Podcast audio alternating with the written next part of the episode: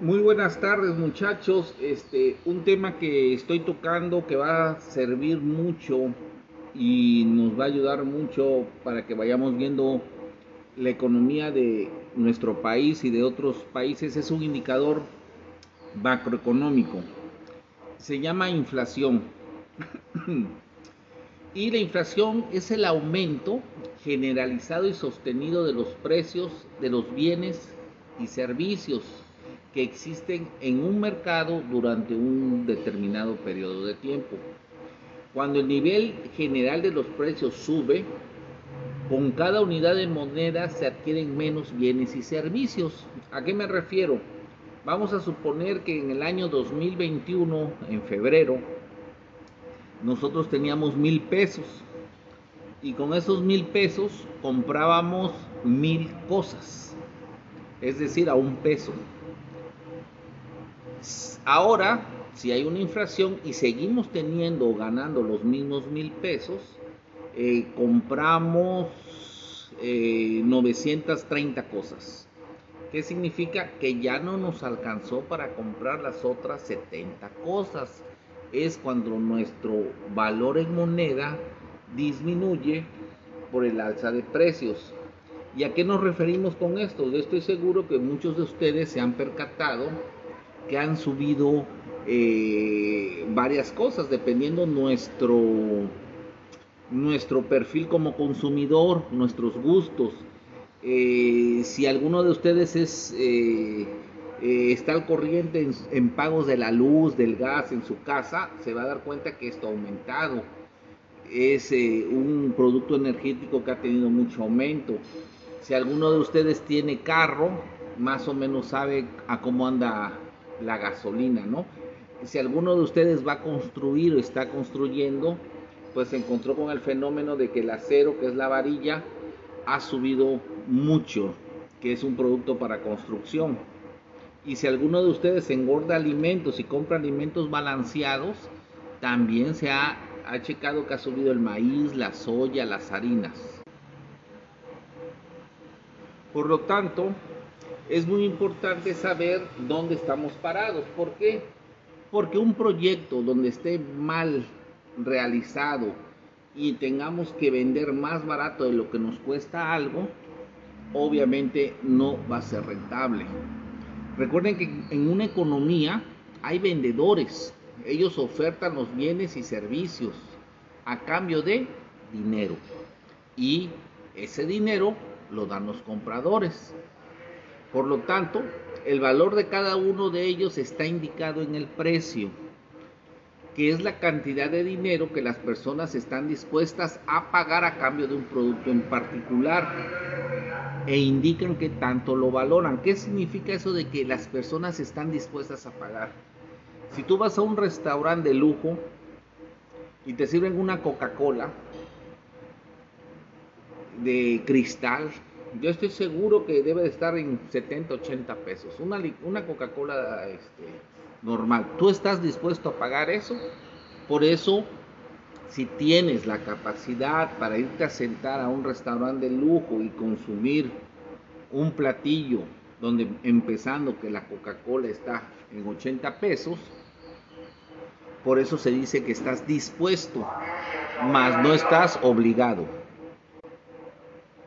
Por ende, tú te has fijado que luego eh, vas a un lugar y también encuentras que el producto aumentó. A veces aumenta porque hay escasez de ese producto. Entonces, al haber escasez, hay mucha gente que demanda ese producto. Es decir, hay poca oferta y demanda. Eh, un ejemplo muy claro ha sido el aguacate. Recuerda que un aguacate llegó a estar creo que en 20 pesos. Un solo aguacate o la manzana verde, luego creo que está en 15 pesos, 10 pesos, no sé, hay, hay productos que, que llaman la atención por lo alto de su precio, pero cuando tenemos mucha oferta, vemos que hay mucho melón, mucha papaya, mucha sandía, mucha piña, ahí es cuando se abaratan, ¿por qué? Porque la producción es tanta que le tienen que dar salida a un producto perecedero en este caso. Entonces, si el producto es perecedero, se puede echar a perder. Por eso hay que darle salida lo más pronto posible. Bajo circunstancias normales, los precios relativos de bienes y servicios en una economía cambian y se fijan dependiendo de la demanda eh, de que quiere la producción, de la demanda de los clientes, ¿no? Lo que ofrece el mercado y lo que les decía de las frutas, si son de temporada.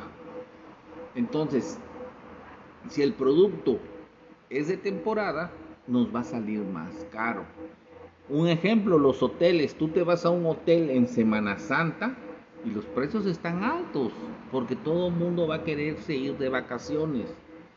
Tú te vas en octubre, septiembre, quiero pensar, eh, no sé si febrero, que son temporadas bajas, te va a salir más barato hasta con promociones. Entonces, lo único que cambia entre un producto es el precio. Por lo tanto, ¿qué es lo que está pasando a nivel nacional? Eh, las proyecciones de, inflación para este cierre 2022 han aumentado mucho. Todos los países del mundo, a raíz de las pandemias, de la pandemia, eh, han sufrido de inflación. ¿Qué es lo que pasa? Uno de los orígenes es que ha habido escasez de mercancía. Por lo tanto, al haber escasez de mercancía, obviamente el producto sube, inclusive eh, se quiere hacer un producto, pero falta algo para terminar un producto. Ejemplo, si quieres eh, hacer un carro, te falta la pintura. Entonces, ¿qué significa? Por la pintura se canceló el auto. Un ejemplo muy claro que ustedes deben de saber son los chips. En el mundo hay una compañía que creo que te hace el 70% de los chips y es China. Esa compañía al fallar o al procesar menos chips hace que haya escasez de autos. Entonces, curiosamente es una oportunidad de mercado para otros inversionistas. Sin embargo, hay que ver si tienen el material para hacer el chip. Entonces, estamos hablando que la inflación a nivel mundial ha afectado a todo el mundo. Cada país tiene sus estrategias y a algunos les va mejor, a algunos les va eh, peor. Pero en el caso de México, eh, ¿va a seguir la inflación en el 2022? Hay instituciones que hacen un estudio y nos muestran que el Producto Interno Bruto, que es el PIB, eh, fácilmente alcanzará un, un 22, eh, un 2.2. ¿Qué significa que alcancemos un 2.2 de PIB? El PIB es el Producto Interno Bruto es una medida macroeconómica que expresa el valor monetario de la producción de bienes y servicios de demanda final de un país o región. Durante un determinado entonces se los vuelvo a repetir. El producto interno bruto cada año se puede sacar trimestral se puede sacar este por año semestral. Generalmente por año y comparamos febrero de este año con febrero del año pasado, es un valor o una calificación de la producción de bienes y servicios de demanda final de un país. ¿Qué significa? Lo que nosotros producimos, qué tanto producimos, es como una calificación. Eh, México ha tenido producción cero de PIB, quiere decir que no ha habido crecimiento hemos tenido menos 6, menos 7 el año pasado. Todo esto es por la pandemia. Por eso les digo que cada país eh, va a tener un PIB menor si revisamos este, actividades de otros países, actividades macroeconómicas. Sin embargo, dependen las políticas, cómo nos podamos defender cada uno, qué estrategia podamos utilizar. Entonces siempre se van a encontrar que el PIB va de la mano con la inflación. Entonces, para el 2022 se, se, cree que va a crecer un 2% y para el 2023 andamos prácticamente igual, o sea, un crecimiento nulo. Por otro lado, cuando se analiza las inflaciones, eh, se toca un tema que se llama inflación subyacente.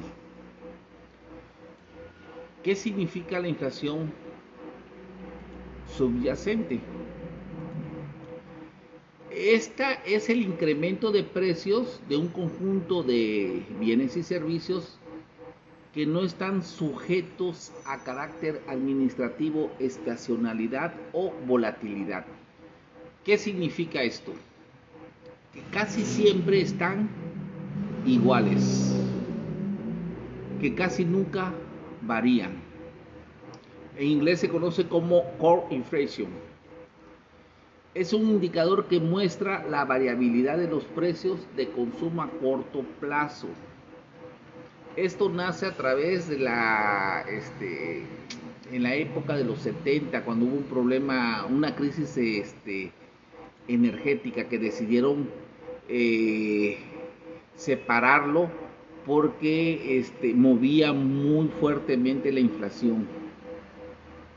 Entonces, eh, generalmente luego dependen también de políticas monetarias eh, que el gobierno tiene o factores que no están eh, eh, a la mano. Eh, por ejemplo, si hay un cambio de precio de un producto, no podemos decir, de un producto, una verdura, no vamos a decir que todas las verduras es, es, es este, subieron, ¿no?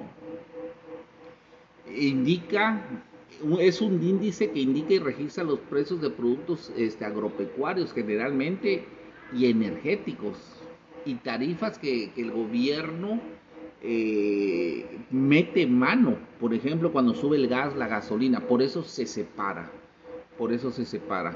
Entonces también es un indicador que lo vemos y eh, también va a ir en aumento, como les dije, ido el gas, todo esto que, está sucediendo. Por eso quiero que como tarea ustedes empiecen a leer noticias de economía para que se vayan empapando y familiarizando el crecimiento del PIB, los analistas, qué es lo que recomiendan, eh, la tasa de interés. General México, generalmente México eh, sigue la tasa de interés que utiliza la Fed, que es este la banca global de Estados Unidos. Ellos utilizan una tasa de interés cada 3, 4 meses, dependiendo cómo esté la situación de, inflación para poder controlarla, suben el interés. ¿Por qué? Porque algunos inversionistas meten su interés al banco y si está alto, lo dejan ahí. ¿Qué es lo que quieren? Atraer capitales, que también va de la mano de una política social. Por lo tanto, eh, para los precios subyacentes, los analistas también eh, tienen, este, dependiendo del producto energético, sobre todo, eh, va a ser de 0.5 a 6 o 7. Entonces la inflación también va a estar para arriba y yo los invito a que con esta información que les di someramente ya tengan una idea dónde está parado el país y los indicadores macroeconómicos que se están utilizando, que obviamente vienen de los índices micro, como el sueldo, como el salario. una persona que tiene un salario de 200 pesos no va a poder comprar más de 200 a menos que se endeude con un crédito. Pero si el sueldo aumenta a 400, sí va a comprar más, va a haber más consumo pero tampoco puede aumentar tanto porque la empresa al tener bajas ventas no va a poder pagar tantos trabajadores. Entonces, a veces no es ni tan tan ni muy muy, tiene que haber un equilibrio gradual, porcental, para que el sueldo del personal siempre debe estar arriba de la inflación. Es decir, si él ganó 100 pesos y la inflación subió 10, tiene que subir en automático a 110. Cualquier cosa estoy para servirles. Les envío un fuerte abrazo y cualquier cosa me mandan un WhatsApp. Saludos.